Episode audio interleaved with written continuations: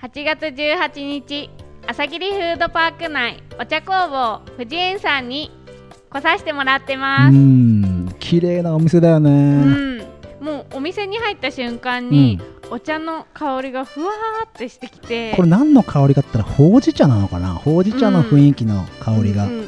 する、ね。柔らかい。うん。白を基調として棚は肌色で光がね間接照明みたいになってて綺麗に商品が。やっぱお茶の魅力が伝わりやすい雰囲気になってて入り口にね機械がうん。お茶生産の説明のできる機械があって。あと茶釜っていうのかな、うんうんうん。置いてあったりそういうのもあっねたりとかあと茶傘？ガス、うんうんうん何傘っていうんだよ。あのさお団子屋さんとかでねうんうん。ある赤い傘がお店のど真ん中にあって今みーちゃんはその傘の下で 収録してます。またオープンチャットで画像 Facebook で画像も送れたらななんていうふうに思います。なので今日は藤園さんをゲストにやりましょうね。それでは行ってみよう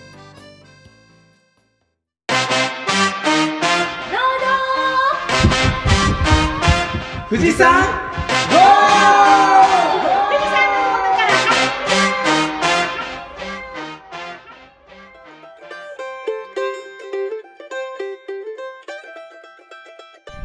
農道富士山号は富士山のふもと静岡県富士宮市の5人でお送りします。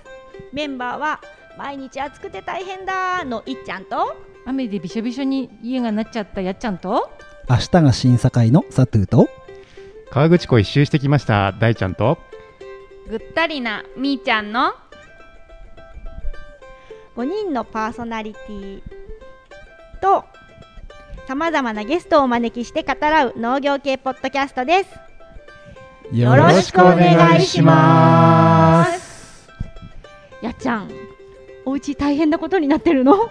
大変だった。すっごい暴風雨がいきなり始まって、えっていうぐらいあっという間にビシャビシャビシャビシャってきちゃって。下界はすごかったよ。すごかったね。朝霧は全然そんなこと さっき佐藤がびしょ濡れになってきてどどうしたんですかって聞いて。車乗り込むだけでこんだけ濡れたからね バシャーって。ひどかった。へえそう私も下から今登ってきてで朝霧に来たらね全然ねうん。地面濡れてないからあれ？と思って。うんちょっと霧がかかってるぐらいなんでね朝霧は、うん。ねそしてサトゥうんうん。審査会？そう。明日ついに独立のための審査会が市役所であるのよ。今日ね明何日使う資料をねうん持ってきてみんなに見てもらおうと思うんだけどこの分厚さを 2ヶ月間かかって用意したさ合計何ページあると思う？それ50ページ以上ありますよね92ページ、ここに融資を受けるための書類とか僕がどれだけ研修してきたかとかブドウとイチゴでどれだけの売り上げを考えてるかとか、うん。全部ここに載せるの。経営計画みたい経な営計画、うん。これにねもうずーっとでみんなにもちょっと今日あれだからあれだからちょっと書類があるからなんつってミーティング上げさせてもらった次の日に提出して何度も何度もやり取りして、ううん。ん5回ぐらい市に提出して直して提出直してって。で明日面接で1時間めみっちり。1時間。面接では許可が下りるとうん。土地を借りれたり、あうんうんうんうん。農業者としてやりくりができるようになります、えー。頑張ります。頑張ってください。頑張ってください。ありがとうございますそして大ちゃん。はい。えっ、とゴールデンウィークちょっとずっとゴールデンウィークじゃない。お盆。ずっともう忙しくって。大丈夫ですか？熱中してますね もうね、まあ、前回も言ったんですけど毎日が日曜日みたいな忙しさがうん。もう1週間以上続いて、昨日と今日でちょっとお休みいただいたんで、えー、と今日、えー、とちょっと車で川口湖の方まで行って川口湖を自転車でちょっと一周してきました。えー、涼しかった？暑かったっす。あちょっと今日ねグローブ忘れたんでねこう 日焼けが。本当だ。赤くなってる。日頃日焼けなんてしない環境だもんうねん。みずっと店の中にいるんでねびっくりしちゃって。うん。いや美味しいものいっぱい食べました。僕のツイッター見ていただけると飯テロが大変なことになってるんで。うん、おおじゃあ皆さんぜひぜひはい。あやちゃんのツイッターをね見 あれていただきたいね、桃はかき氷？ソフトクリーム？あれはパフェです。パフェか。もう桃丸々1個がこうパフェの器にドーンって乗っかっててでその桃がめちゃくちゃ甘くて。食べたい、はい。めちゃくちゃうまかったです。こあの詳しくはえっ、と川口湖花テラスまで。ということです。この前行った。はい。はい。みーちゃんは？みーちゃんは昨日熱中症になってマジか。寝込みました。症状は？症状は頭痛と吐き気と倦怠感で。であコロナだったらどうしようと思って熱を測ってみたら熱はなかったのでうん。よかったんですけど頭を冷やしたらだいぶ良くなってあとやっぱり塩分取んなきゃダメですね、うんうん水分は取ってたけどちょっと塩分が足んなかったのかなと思ってあのポカリスエットをいっぱい飲んだらうん。元気になりました。昨日はやばかったもんね。うん久しぶりにあんななんか頭痛い。あ暑い。って言ってるね。元気のないみーちゃんを見ました。たまにはいいよたまには。たまにはねいつも元気がね有り余ってるのでね、あとじゃあ最後に。あ私？はい、いっちゃんはそう最近もう本当に暑くて暑い牛暑いの苦手なんだけどなんか屋根にこう牛舎の屋根にスプリンクラーかかるようにしてるののなんか調子が悪くてうん。今日子牛の牛舎の中すごく暑くなっちゃったりとかなんかあと牛舎の中ミスト？うん。で扇風機にミスト当ててこうん。う涼しくするシステムもなんかね調子が悪くて急に出なくなったりして、でちょっと牛もやばいバテちゃうかななんて思ったけど一応直してもらって、そう一台にならずには済んだんだけど、もう暑いから牛も人もねうん牛の方が体温高いでしょ？人間より、うん。でも直腸で測るとちょっと高いけど人間も直腸で測れば同じぐらいみたい、うん。うん。うんそうかきついな牛も。そう。暑そうなのでねなんとかね対策して乗乗り切ってもらいたい牛たちに頑張ってもらえるようにねしたいと思ってます。うんはい。はい。ということでねみんなの近況はこんな感じで。それではメインディッシュへ。富士山ゴ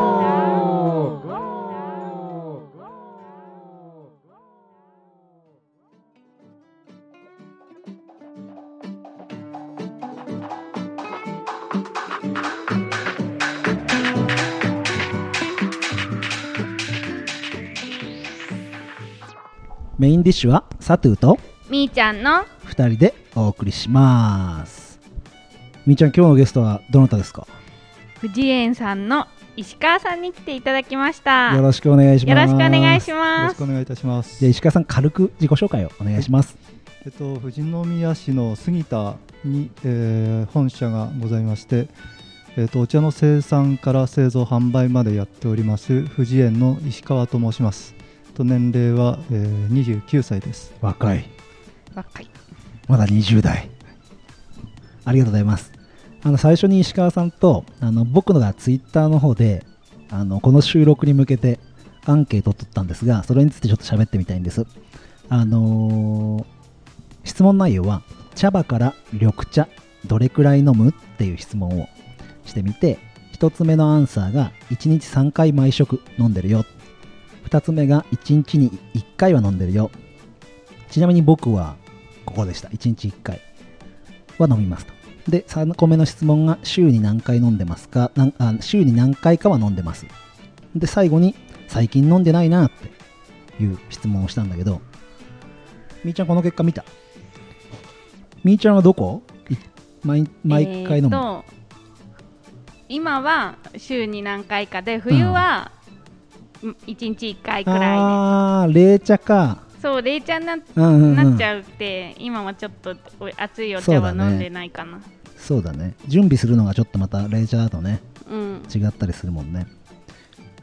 あのーアンケート結果が最近飲んでないなが53%なんですよ。はい。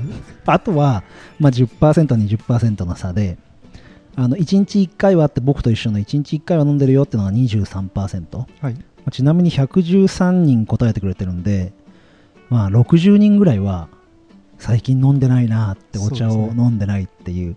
でこれまあ茶葉からある緑茶なんでペットボトルのお茶飲んでると思うんですよね、えでもちろんツイッターだもんで年齢に偏りとかあるとは思うんですけど石川さんこれ見た瞬間率直にどう思いました？えそうですね。結果を見た当初は、えーまあ、ある意味潔い結果ではあったので、まあ、あまりお茶に対して、まあ、そうですね先入観というかうん。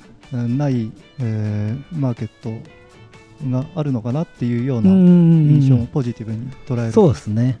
ありました。逆にまっさらなキャンパスでお茶を見てくれるから、まあなんとかお茶にたどりいいお茶にたどり着ければはい。入る隙はあるかなっていう、はい最近コーヒーとかねえーそうです飲む人増えてきてえ、ーなかなかお茶がなんて僕も正直まあ飲んでないが多くなるかなって思ったんですけど最近全く飲んでないなって要は茶葉から飲んでないっていう人が60%ってみっちゃん多いよね。うーん。最近飲んでないなだから結構これはお茶農家さんにとっては大きいことなんじゃないかなってね、ちなみに石川さんは一日どれくらい茶葉から飲みますか？そうですね、まあ、意識して数えたことはあまりないですけども、まあ、お店に出て飲む機会も含めるとそうですね、まあ、平均して5回以上は飲んでるかなと思います。ですよね、はい。でもお茶ってすごい飲むことによってうん。なんかい静岡県人の人はお茶を結構飲んでるから、うん。胃がんが少ないみたいな話を聞いたことがあって健康うん、の健康にもメリットがあるんだ。メリットがあるはず。うんうんうんうん。そういう意味でね今日はお茶栽培それから販売の方にもフォーカスしていきながらいきたいんですけどあのー石川さんは何代目ですか？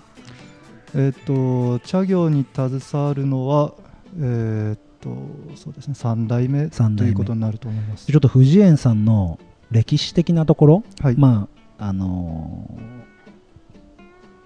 のお茶農家としての事業内容とか、はい。歴史的なところを聞いていきたいと思うんですけどはい。そうなると何創業何年目になるんですか？そうですね、えっとお茶作り自体は、えっと私のひいおじいさんの代、あえー、大体明治の頃から、えーまあ、家で飲むようにとか、あるいは少し市場に出すために作ってはいったらしいです。でそこから、まあえーもろもろ百姓をやりながら、落花生をメインにしたりして、で、えー、と昭和40年ぐらいうん、にあの茶業をメインに。昭和40年。えは経営転換っていう。そうか、はい。じゃあ本当に石川さんのお父さんが生まれるぐらいそうですね。にお茶だけにも経営展開。そうですね。そうなんですね、はい。じゃあずっとお茶だけでやってきたわけじゃなくてそうですね。おじいちゃんの代は落花生とか富士宮特徴の落花生を、ね。あそうなんですね。富士市のあの郊外とか、うん。あそういうのがあった関係でうん。落花生ができなくなってしまう。あまあ、それに強い作物ということでみんな、まあ、周辺のうん農家さんがええ。お茶に切り替えてっていう流れらしいです。まあ、リスナーさんの中でも富士市の郊外ってね分かんない人もいると思うんだけどみーちゃんはどれぐらい富士市の郊外って知識がある？うーん。今知った。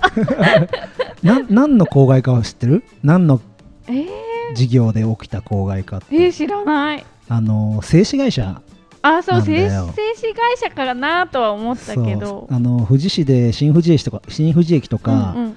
あのー新幹線で降りたりするとね、うんうん。みんな言うのが煙突が多いってうん言うんだよね、あの製紙会社が水がきれいなもんですごい栄えて、うんうん。あのー空気がね汚れちゃってで水も汚れちゃってヘドロで有名になったのが富士市、さだもんで、あのー海は汚してしまうわ。空気は汚れてしまうわでちょっと喘息の子供が増えたりなんていうことがあるぐらい、やっぱ影響があったんですね。そうですね。今もちろんだいぶ改善されて、うん全然今はね。うん。でそのために対策がお茶だったんですね。そうですね、まあ、比較的強い作物うんうんうん。ということだったらしいです、うん。意外。へ意外。えそれがお父さんが生まれたぐらいでってことでおじいちゃんが経営を展開していったと。はい。その後はどんな感じでお父さんの代そして石川石川さんの代になっていくんですか？えーえーと祖父の代はですね、えー、と主に軒先販売とあとは卸、えーがメインだったんですが、うんうんまあうちの父が、えーそうですね、まあ、卸、えーそうですね、市場価格ですよね、うん。うんが、あの年々下がっていく中で、うんうんあるいは卸の場合は、その販売店の都合で切られてしまったっていうこともあった中で、うん。うん直売に経営転換を図ったのが父の代という形です。なんか全然お茶農家の知識がなくて申し訳ないんですけど、はい。そのなんかお茶っていうと、はい。組合みたいのがあって、ええ。みんなで集めて、え JA とかみたいな形でええ販路を広げていくって形じゃなくて、ええもう完全に個人としてスーパーとやり取りしてたみたいな。そうですね。あー。農協さんも少しは下ろしてたりうんうんしましたけども、で特にお茶の組合とかに入っているみたいなのは。現在は、ま、全く。全くないですか、はい。じゃああの、まあ、杉田の地区ですよね。富士宮の杉田という地区だけど、もう本当にそれぞれの農家さんでやってるところが多いんですかお茶？そうですね、あのー静岡県内でもお茶の主な生産地が、まあ、西部から東部までうん。たくさんありますけども、うん。あのー東部地域の特徴としてうは、ん。あの畑を持ちながらうん。製造それから軒先販売をやってるあの農家さんが多いというのが県内でも特徴的だというふうに聞いています。あそうなんですね、はい。なんかみーちゃん印象的にさお茶農家ってさみんなでまとまってなんか矢吹た茶みたいなのをさうんドンって作ってそうなイメージない、うん。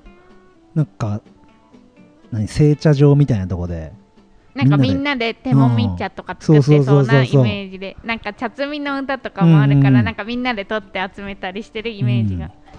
で全然組合みたいな形でやるっていうよりも個々の農家がやってるんですね。そうですね、まあ、実店舗まで展開しているところはさすがにあまりないいとは思いますけども、店先で工場の軒先でというようなうんところは結構あります。それをじゃあお父さんの代もずっと引き継いではい、きていて今この朝霧フードパークはい、にお茶工房富士園でしたっけ？はい、という形でお店を、まあ、テナントですよね。はい、テナント。あテナントではなくて、えっと、自社で、まあ、協同組合なんですけども、ええ。朝霧フードパーク自体。でこの建屋とかもテナントで入ってるわけではなくてあ自社で。あじゃあもうここの土地も組合の中に借りて。いやこちらも買った？はいええ。土地も建物も買って。そうです。駐車スペースも買って。そうです。ここでやってるんですか、はい。あじゃあ組合の組合員って形でもう完全にここやってるんですね。そういうことですみーちゃん朝霧フードパークの説明できる？えー場所だけ？じゃあ。えー、139 9号線うん沿いのうん。朝霧の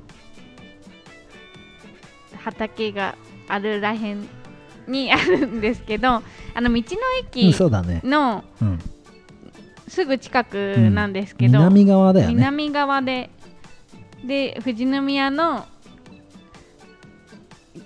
いろんなブランドが入ってるっていうイメージ、ここに来ないと楽しめないものもここだから楽しめる雰囲気とかもあってなんて説明したらいいのかちょっと、なんか特産品を集めてるっていうイメージが強いけどうん、うん。それぞれの企業さんとかが例えば藤又酒造さんとかがもうつまり土地買って建物持ってここで販売してるわけですね。そういうことです。ちょっとしたモールになってるってことですかじゃあ。そういうことですね。あー。で工場見学施設も、うん。まあ、一応併設そうですね。形奥にありますもんね。入り口入ってすぐに。えなんかみんなまとまってるっていうより各店舗がうん。あの1個のフフードパーク内にあって歩いて行ったり、うんうんうんうん。なんかその歩くのも景色を楽しみながら、お店に行くっていう感じうなんところだよね。お野菜のビュッフェなんかもあったりしてね。今ちょっとビュッフェできないみたいだけど。そんな感じで富士宮の朝霧地区の、まあ、ちょっとしたテーマパークの中のこう組合のテナントじゃないってことはモールですよね。販売する場所があるってことですね。でその富士園さんとしては個別で軒先販売をしていたものが少し発展してって今のこのお茶工房ええ。になってくるってことですか、そうですね、まあ、直売としてはあのネットショップとかの開設の方が実店舗より先、えー先というか前になるんですけども、まあえーとそうですね。道の駅のあの指定管理をですね、うんうんうん。あのに私の父が携わるようになって、ああ、えー、と道の駅の隣接もまあ、当時、あの全国的に道の駅が増えてた時代でしたので、もうそそうですね道の駅の、他の道の駅との差別化を図るためにも、その隣接を開発するっていう目的の中で出展させていただいた。じゃあお茶を販売することと道の駅のまあ開拓というか開設に携わったお父さんがはい、フードパークにはい。お店を持つって判断したわけですね。そうですね。観光事業としての性質が加わったあということですじゃあなんかそういうお店を持ちたいって思ってた中にいい話があったみたいな感じで。そうですね。ああそれすごい巡り合わせですね。はいご縁だと思いおます。父さんの本当にご縁の中でじゃあこのお店はできてるわけですね。はい。はあじゃあもう完全にえっとネットとかで個人にお茶を売ることは始めていてでもっと大々的にお店を設けてやろうってことでここが始まって今に至るって感じです。かそうですああじゃあ事業内容的にはもうそういう流れで今のが全ての内容ですか、そうですね、うん。うんまあ、こちらにお店を持ったメリットとしては、うん。あのお茶屋さんにを目的に来られるお客様だけではなくてえー富士山を見に来られたお客さんがうん。立ち寄るっていう形が多いんですけうんども、うんまあ、そういったお客様に富士山の富士山系の地下水で入れたお茶を、あの試飲しながら PR できるっていうのがこのお店のメリットだと考えています。確かにこの前あの藤園さんのあの工房？工房っていうんですかあそこは。加工所？はい、に行かせていただいたんですけど、はい、なかなかあそこでじゃあお店をこういうお店を開いたとしても、はい。人が寄る原点があるか人が集まるっていう原点があるかって言ったら難しいですもんね。そうですね。ここはだって本当立ち寄るのには最適な富士山がありはい、朝霧のいろんないいものが集まってていいですね。すごい、まあ、ラッキーな巡り合わせというかはい、でこんだけ素敵なお店ができてじゃあ自分たちの個別に売るっていうスタイルにはやっぱこのお店はマッチしてるわけですね。そうですね。で今日その2つ目に聞いていきたいのが僕ら全然あのお茶農家さんの作業手順はい、みたいなものをまあどういうふうに加工するかはなんとなくニュースとかで見たことはあるんですよ、ええ茶を摘む、その後加工する、はい、でまあ飲むっていうその売るとこまではええ。分かるんですけど、細かくいくとどんな流れになるんですかね？そうですね。まあお茶摘みがまず最初ですけども、うん。まああの皆さん88夜、うん。夏も近づくですね、えーそうです。ないつかってご存知ですか？あれねえー、っとね知ってる。知ってるけど急に出てこない。えー、っと何何の日から88夜なんですっけ？立春から。立春からか。えー数えて、だから5月の頭でしたっけ？えー、2日が大抵は88夜になります。ああ立春からか、はい、あーじゃあその頃に茶摘みが。はいそうです。うん。それまでの作業的には要は、まあ、何番茶か取ってはい。冬を越すわけですよね、はいその、まあ、去年のお茶が取れてから88夜までのはい。やる作業って、なんとなくどういう感じの管理になるんですかお茶って？えー、とそうですね、まあ、一番茶が、うんその5月の頭、うん。まあ、4月の下旬から5月の頭、うんうんで2番茶を摘むのが、えー6月の下旬から7月の頭、うん。はいはいはい。で3番茶っていうのがあるんですけど、まあ、それが秋、秋。ええ。でまあ、その1番2番3番の間にあの茶の木は永年作物ですから、はい。茶の木を仕立てたりですとか、うんうんうん。あるいは、えー予防をしたり肥料をまいたりっていうような作業をやっています。はあ。じゃあまあ虫の対策とか、はい、まあ、殺菌の対策はしていきながら、はい、剪定してるってことですよね形を整えて。そうですねそういう作業もあります。でその3番茶までが基本ですか？そうですね3番茶以降もうんその形を整えたりっていうことはやりますけども、まあ冬は比較的作業があない。あまりない。でもう最後剪定しちゃったらもう次を迎えるのは88夜、そうですね。あお茶の木って、はい。えー、何歳まで？何歳？っていうん。ですか、あわかる。わかる老木化していくわけじゃないですえか、うん。どれぐらいで抜根しちゃうんですかね？えっと、経済樹齢はだいたい20年くらい。ああやっぱじゃあ果樹とかとそんなに変わらないですね、はい。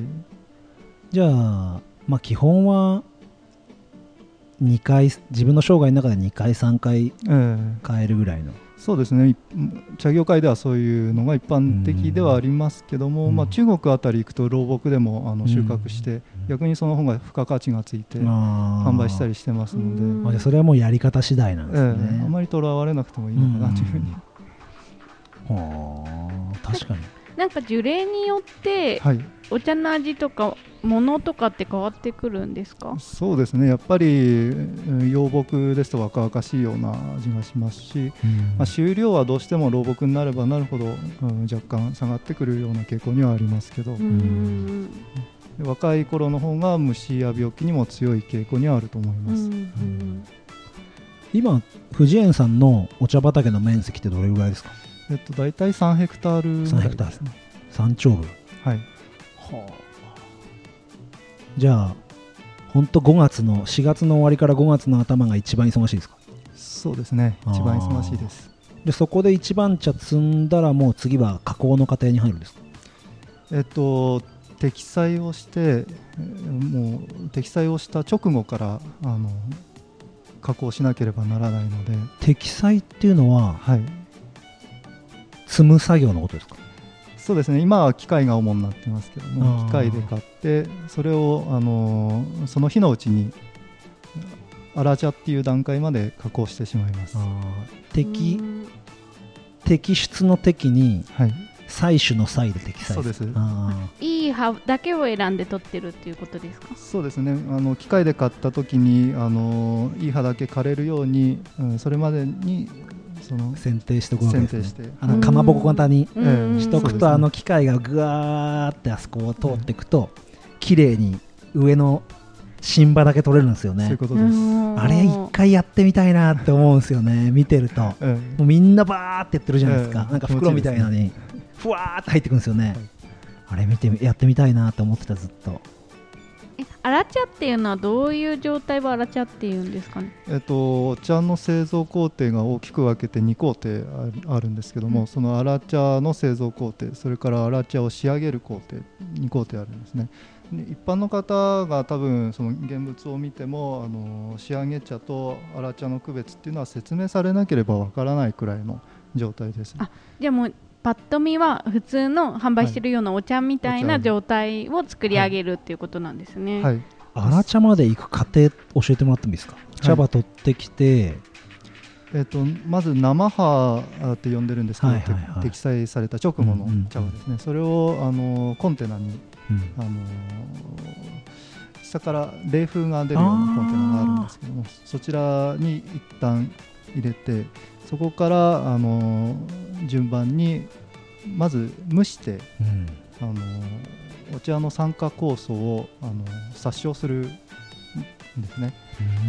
でそこから、まあえー、とその蒸した茶葉の、えー水分をあ落とすような形で、まあ、乾燥と10年あの揉むという、うんうんじ10年、よくあの手でこうやってやってるのがその段階ですよね。えーそうです。あ。はいまあ、あの乾燥と10年を今昔は手でやってたのを、うん。今もうちょっと機械を細分化してうん。機械でやってるような状況です、それであら茶っていうところまで来るわけですか。はい。それを一日で？そうですね。大体え蒸し器に入って、えー乾燥機から出るまで45時間ぐらいですかね、うん。じゃあ本当朝から取って、はい、まあ三六丁部って言いましたっけ？三丁部。三丁部。全部やるわけじゃないじゃないですか。そうですね。一気に一日でなんて、はい。朝から取って朝からすごい朝からやってるじゃないですか皆さん、ええ。涼しい時間に。で取って、まあ、昼頃にもう加工し始めるって感じですか？そうですね。朝午前中か適裁したものをうーんそうですね。昼前にはもう蒸し器の中に入りますので、でもう夕方にはじゃあもう荒茶の状態。えっとまあ適裁が午前中いっぱいあるいは昼過ぎまでかかったとしたら、えー最後に、えー適裁した茶葉が荒茶になるのは夜の10時か11時すごい時間かかる。ですすごいな。はいでもそれをやっぱその日にやるっていうのがはいいい味にする。そうですね。緑茶の基本の製造工程ですので。それはもう1番茶も2番茶も3番茶もみんな一緒ですか？基本的には一緒です。ああすご。いの一番茶は88やじゃないですか、はい。二番茶はどのタイミングで買っていくんですか？えっとそれはあの、まあ、一番茶もそうなんですけどもあの目の伸び具合を見ながらですのでやっぱり年によってあのタイミングっていうのはあ1週間ないし10日ずれることもよくあります。そしたらなんか木のグループみたいなのがあるってことですかね？この樹齢がええ。そのグループに合わせて買っていくっていう感じですか？ねえっと、基本的にあのお茶の品種っていうのはあの同じ木の中で受精ができないものですからあ受粉ができないものですからあの全て冊子法で増やしたクローンになるんですね。なので、えっと芽の伸びるタイミングっていうのは、えーその地域の気候の中であればある程度揃ってくるうーん。じゃああれ、うんお茶って基本唾液があって挿し木ではい。やってるってことですか？そういうことです。じゃあブドウとかと一緒ですね。あそうですね。だからまあ立地によってほぼ芽は揃うってことですか？はい。2番茶もあこの畑はそろそろ揃ってきたなーっつったらかか栽栽なんであ適適適栽適栽おおすごい。適栽をするわけですね。はい。はあじゃあもう荒茶まで来たんでその後の工程を少し聞いてもいいですか？はい、えっと、荒茶の工場は、えっと、す富士宮市の杉田というところにあるんですけども、仕上げの工場は今、こちらの会場のフードパーク内の、こあそうなんですか。ここにあるんですね。ちらが仕上げ工場をお併設しておりますので、つまりそこが重要ってことですか？そうですね、まあ、仕上げ工程まで一気にやっちゃうところもあるんですけども、まあ、弊社では荒茶の状態のものを冷蔵庫に一旦保管して、うん。まあ、小分けにして仕上げてくるという形にしておりますので、まあ、年間作業にはあそこら辺がなってくるような感じです。あー。じゃあ一番茶取ってすぐそこでやっちゃうんじゃなくて一回冷蔵庫入れて、はい、その後の売り方によって、まあ、最後の格好のところがはい、変わってくるって感じですか？はい、でも全ての今ここに揃ってるいろんな商品色とりどりあるのははい、荒茶を工夫してはい、違うものにしてった結果違う商品になる。そうですね、まあ、荒茶の段階で違うもの、まあ、緑茶っていうジャンルで見なければ、まあ、紅茶ですとか、うんうんまあ、あー紅茶までいかない微発酵茶とかっていうのもあるんですけども、そういうのは、まあ、荒茶の製造段階からだいぶ異なってきますので、あー。じゃあ紅茶。はい、美発酵ん？美発美発酵茶美発酵茶はい。はもう荒茶の段階から少しもう枝分かれしそうですね。始めてる、はい。じゃあ他のほうじ茶とかはい。まあ番茶は違うか。あと何があるんですかね。商品的にはそうですね。まあ緑茶の部類ですと、うん。その棒茶ですとか、まあ粉茶そうですね。まあ番茶も緑茶の部類になりますので。だから荒茶から、まあ、3つぐらいに分かれたものがまたそこで加工の過程に入っていくわけですね。そうですね。まあ荒茶の段階でもうーんその品種によってうん。ある程度そのまあ一つの機械にかける時間とかっていうのはちょっと調整しなければならないんですけども、なんか僕らは茶の畑見てるとみんな一緒に見えるじゃんねみーちゃん全部同じに見える。品種ってはい。ここら辺の地域でどれぐらいの品種植えてるんですかね？やぶきたとかが品種ですか？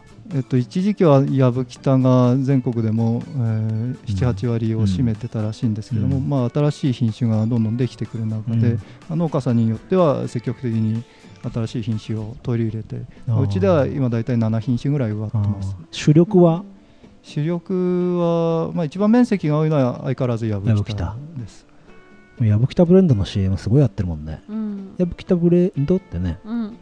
あのよくわかんないお姉さんとおばさんが不思議な CM やってるよね。やぶきたがやっぱ主力なんですか？基本は。そうですね。有力な品種ですね。相変わらず。うんもう全国的に作ってるのがやぶきたですか？やっぱり。そうですね、ああそうなんだ、まあ、オールラウンドに使えるうん。というところ。それ加工がオールラウンドに使える。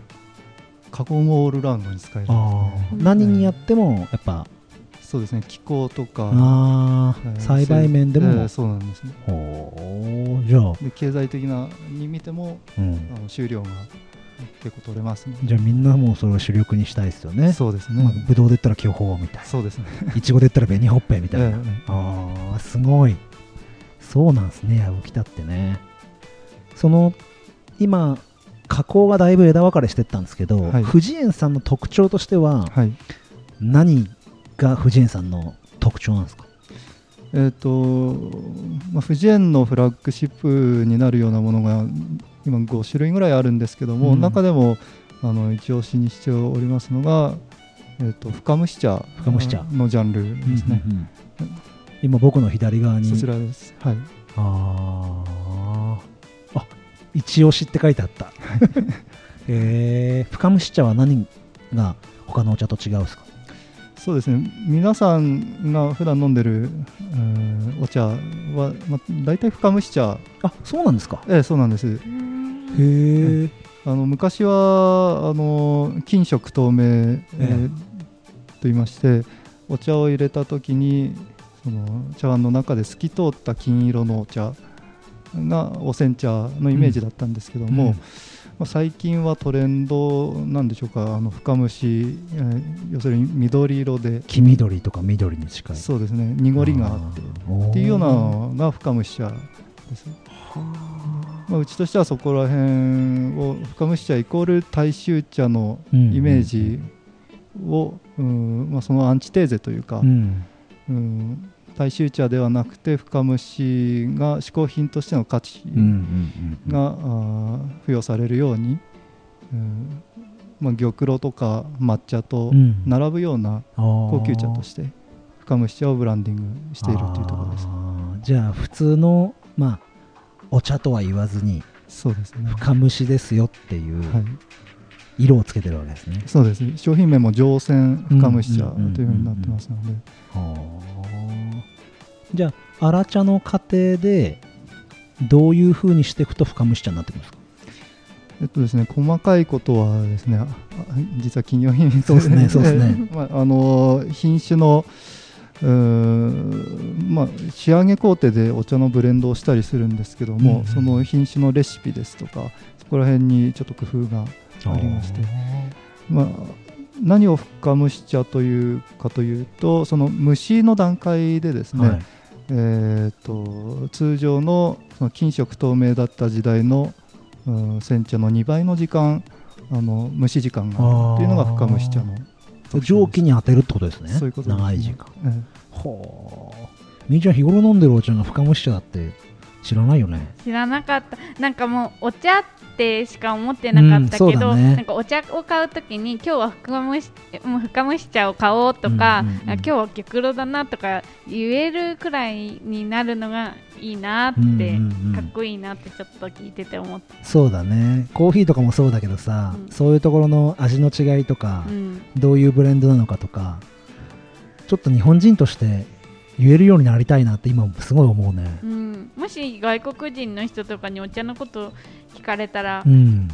お湯入れて飲むんだよってくらいしか説明できなかったなと思ってちょっと反省してます。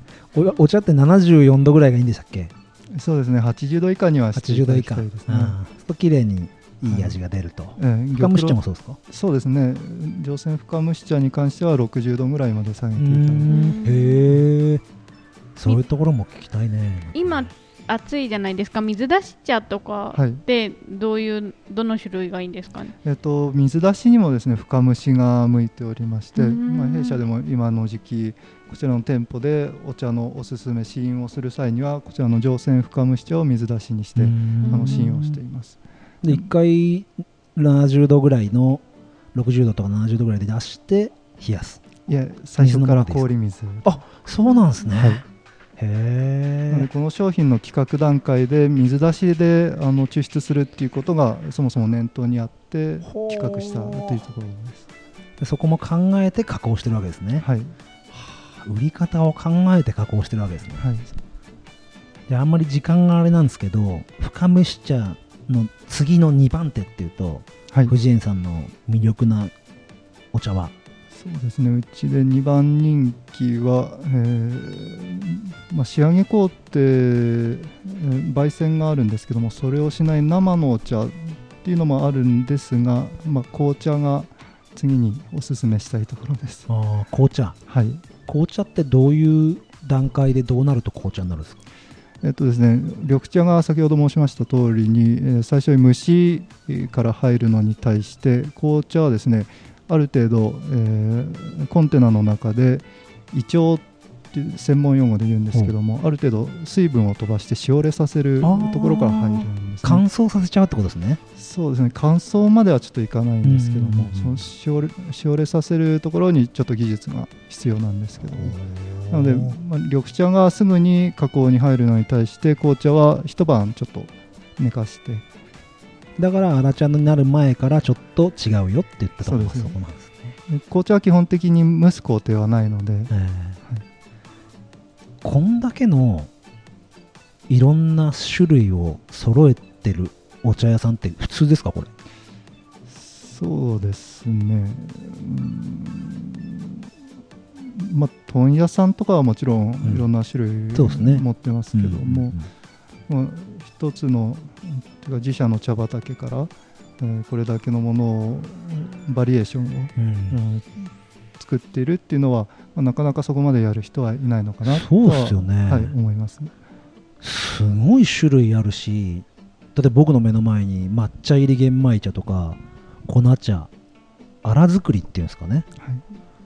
これこんだけの量を加工の中で変えていくっていうのはすごい技術だろうなって率直に思いますけど、えーええ。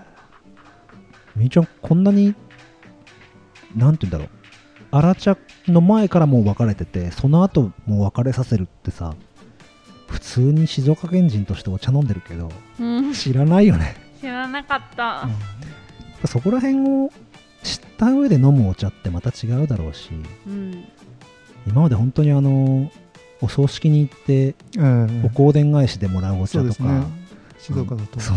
カンカンでお葬式、静岡だけなのかな？カンカンお茶あ違う。お葬式帰りに梅あ茶ってね JA でやってるえーお茶なんかをもらって帰って飲むとか、そんな感じだもんでそんなにこだわって世代的なんですかね？僕ら世代だからなんですかね？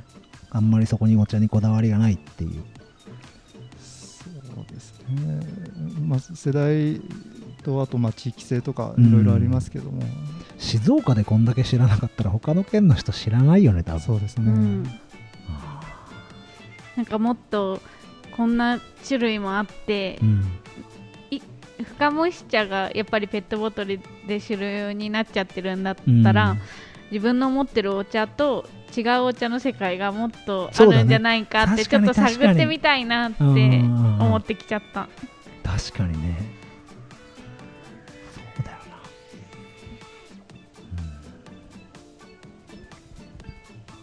うん、ちゃん聞いておきたいことあるほか。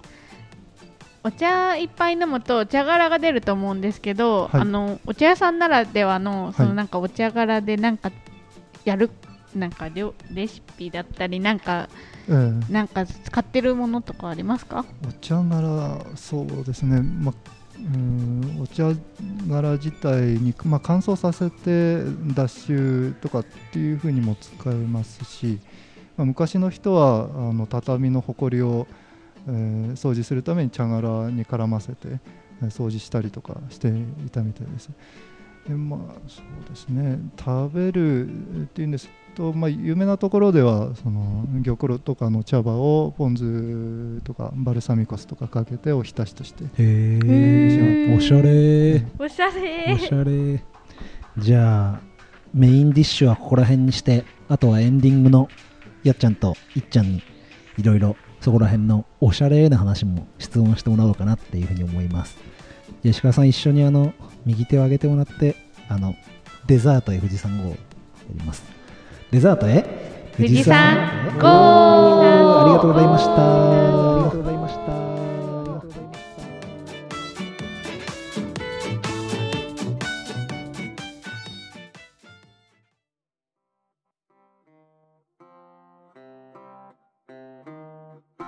ということで44号目のエンディングとなりましたエンディングを、えー、とさせてもらうのは私ややっちゃんとよいっちゃんです。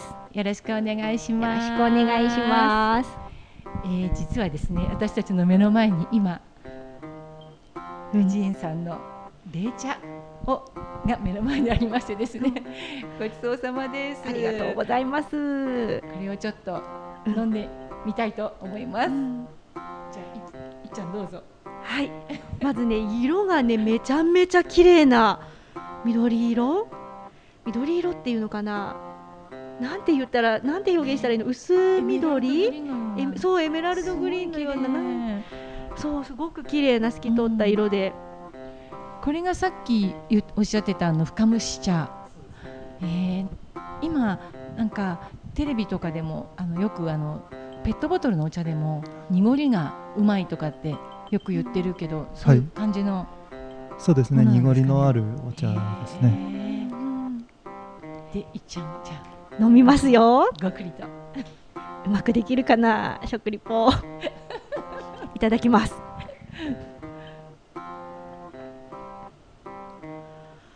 あー美味しい。後に抜けるこの苦味へーがすごく爽やかな苦味？ななんか食リポ苦手だからうまいこと言ってるかな？やっちゃんは得意だからやっちゃん。じゃあ、はい、行ってみるよ、うん。あーすごい。これもなんか冷茶って結構さっぱりした感じではい、あのあんまりこうまみがなくてこうさらっていくのが多いんだけど、これはすごいです。アミノ酸が。そうですね旨味がすごい感じられると思います。何これちょっと飲んだことない。こんな冷茶すごい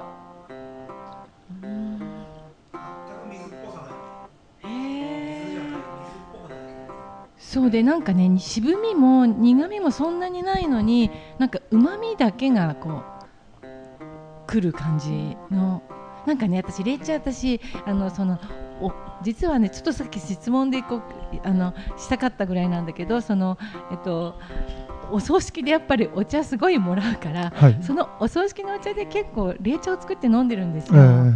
えででそ今いつも結構それを、ね、飲んでるので、ええこれすごい違ってびっくりしました。ありがとうございます。そうすごい甘みもあるねそう美味しい、うんこれがあのここにあのある？そうですねあ。上泉深蒸し茶。上泉一押しの、いうんえっとちなみにですね 100g1620 円になっております。とても美味しいお茶です。うんありがとうございます。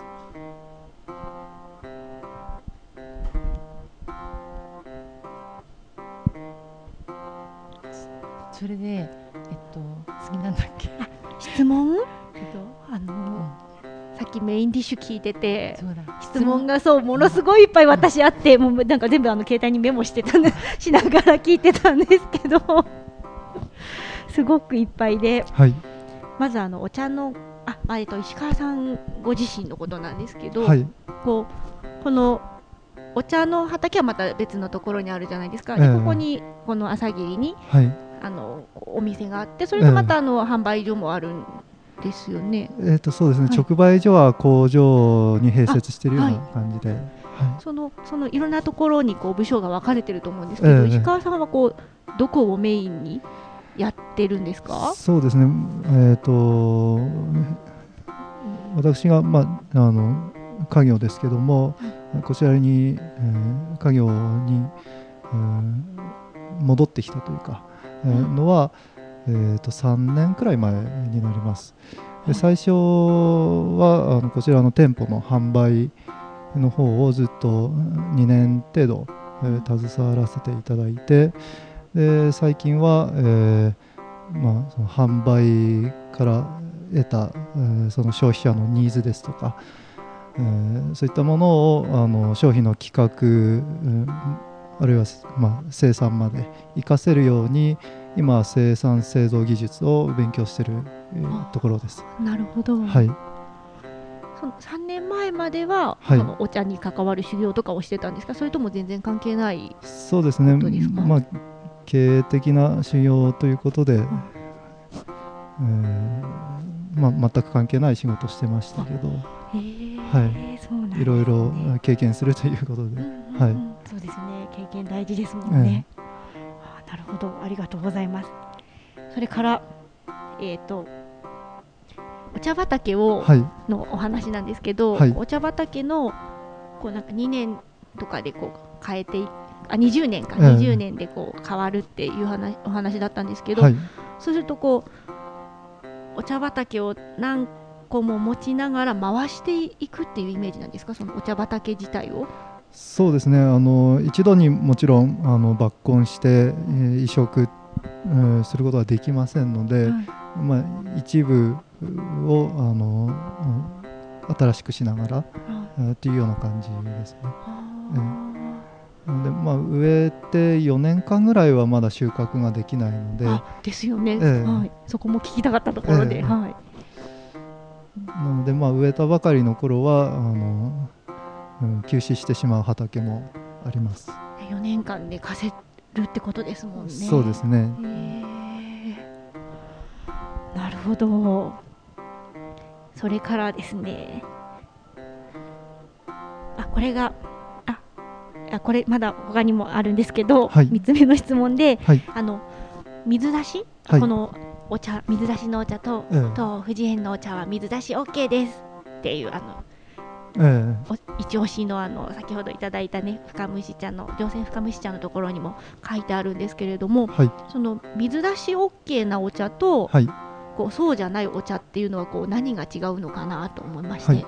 えっと、明確なあの区分けというか基準はあ正直ないんですですけどもお茶屋さんがおすすめをする上で、えっとままあ、深蒸し傾向のお茶は水出しに向いてるということでおすすめしてます。それから逆に向いてないお茶はどういうお茶かというと,、はいえっと香りを楽しむようなお茶。うんうん。例えば、えー茎茶ですとか、あるいは紅茶ですとか。そういったお茶は熱湯で入れることで香りが立ってきますので、はいそちらはあまりおすすめをしていないんですね。あーなるほど。勉強になります、ありがとうございます。そしてあともう一個。あの最後最後の質問なんですけどはい、あのこうお茶のね種類がすごくいっぱいあるじゃないですか。はい、でそのやっぱりこう自社の工場でこう作ってそのお茶をたくさん種類作って販売ってなるとやっぱりこう工程の変化によってこうコストかかるコストが結構その種類が増えるごとに増える、そのコストがかかっていくと思うんですけど、えこうそこのこうバランスとかっていうのはええこうどういうふうに取ってらっしゃるのかなっていうのが、はい、気になって。そうですね。コストはあのまあ加工ではそんなに大きくコストが変わるっていうこともないんですけども適材の時に、はえー、と機械ではなくてそうですね手摘みで、えー積んだ場合ですとかそういう時はやっぱり量が取れないので、えーその収量に対しての人件費っていうのは結構かかってきてしまうので、まあ、そういった面で結構原価はね手手で摘んだお茶っていうのはあ跳ね上がってくるんですね。でなので、まあ、手で摘んだお茶っていうのは、まあ、手摘み茶手もみ茶とかありますけども、まあ、正直それであの商売は成り立たないんではないかなと考えていてまあ、それはまあ一つの、あのフラッグシップというか、まあ、ベンツで言えば S クラスベンツみたいな。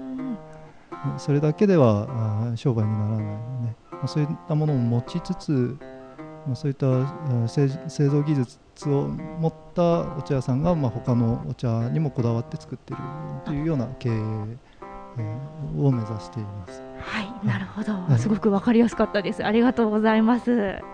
素晴らしい、はい、すごくいろんなね質問しすぎちゃった。すいません。言いたいこといっぱいありすぎちゃったので。はい、私も質問をしたいところですがちょっと時間が押しているようなので ごめんなさい、やっちゃいやいやいやいや聞きすぎちゃっじゃああのお便りの方をね、はい紹介させてもらいたいと思います。いっちゃんの方から読めますか？はい。まずは、えーと、第42号目についてピサさんから、あの、ピサさんがツイートしてくださってます。有機ジャスは名前聞いたことある程度だったけど、思ってた以上に厳しくてびっくり。他から飛んでくる農薬まで考えないとダメなのは知らなかった。有機ジャスがしゅ有機ジャスが手段になるか目的になるかで意味合いが変わるのはわかる気がする。アイガモは農薬は今回一番笑った。その方です本ね。当に笑いましたね。あいがもの農薬びっそう、私も聞いてびっくりしました。くりしました。で同じくねあの42号についてかなえっ、とお便りいただいてます勝美さん、えー、上エビ和牛さんからです。えー、勇気についてとても勉強になりました。また投稿も読んでいただきありがとうございます。皆さんからのおすすめを参考にしながら富士宮を満喫する計画を練りたいと思います。というお便りもいただいています。はい、来ていただくのを楽しみにしております。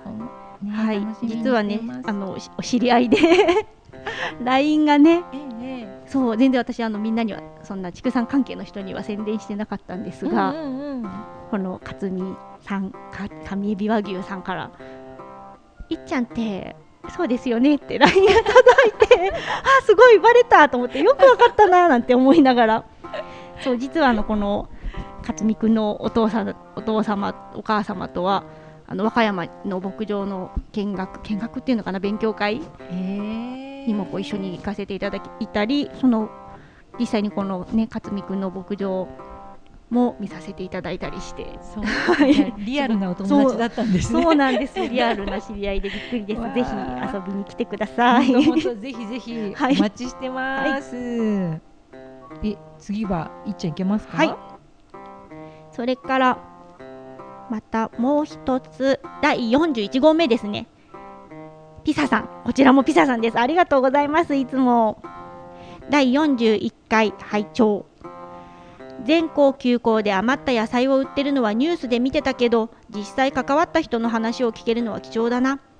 今回は自治体で野菜販売したり場所によって対応違った印象。今後休校とかで注文キャンセルになったらどうするか地方自治体とかと相談するいい機会かもね。うん。本当に富士宮ってこういうねこあの試みすごくやっててうん。心強いというか、うん、すごいなって思います。うん。んね。お同じくねあのこの給食についてえっとえ高ピさんからもお便りをいただいてます。はい。給食の野菜おろし引き取り手の見つけ方が現代だからこそですね。ワクワクしながら聞けました愛鴨農法がほのぼのどころかサバイバルな内内容だぞ。農業農業のパワフルさにしびれた配信。といただきました。はいありがとうございます。ありがとうございます。すごくねたくさんツイートしたしていただいて嬉しいですね。ね本当に嬉しいです、い、つもお手お便りありがとうございますえーそれではですね、えっと、農道富士山号では、えー皆さんからのこのような温かいメッセージあのいついつでも募集しています。えっとツイッターではハッシュタグ農道富士山号をつけてつぶやいてください。フェイスブックもありますのでいいねしてくれたら嬉しいです。えー、G メールもあります。農道富士山号、えー noudou223go アットマーク gmail.com になります、えーそれでは皆さん次回45号目でお会いしましょう。はい。また来週へ。また来週。さん。ゴー。石川さんありがとうございました。ありがとうございました。ありがとうございました。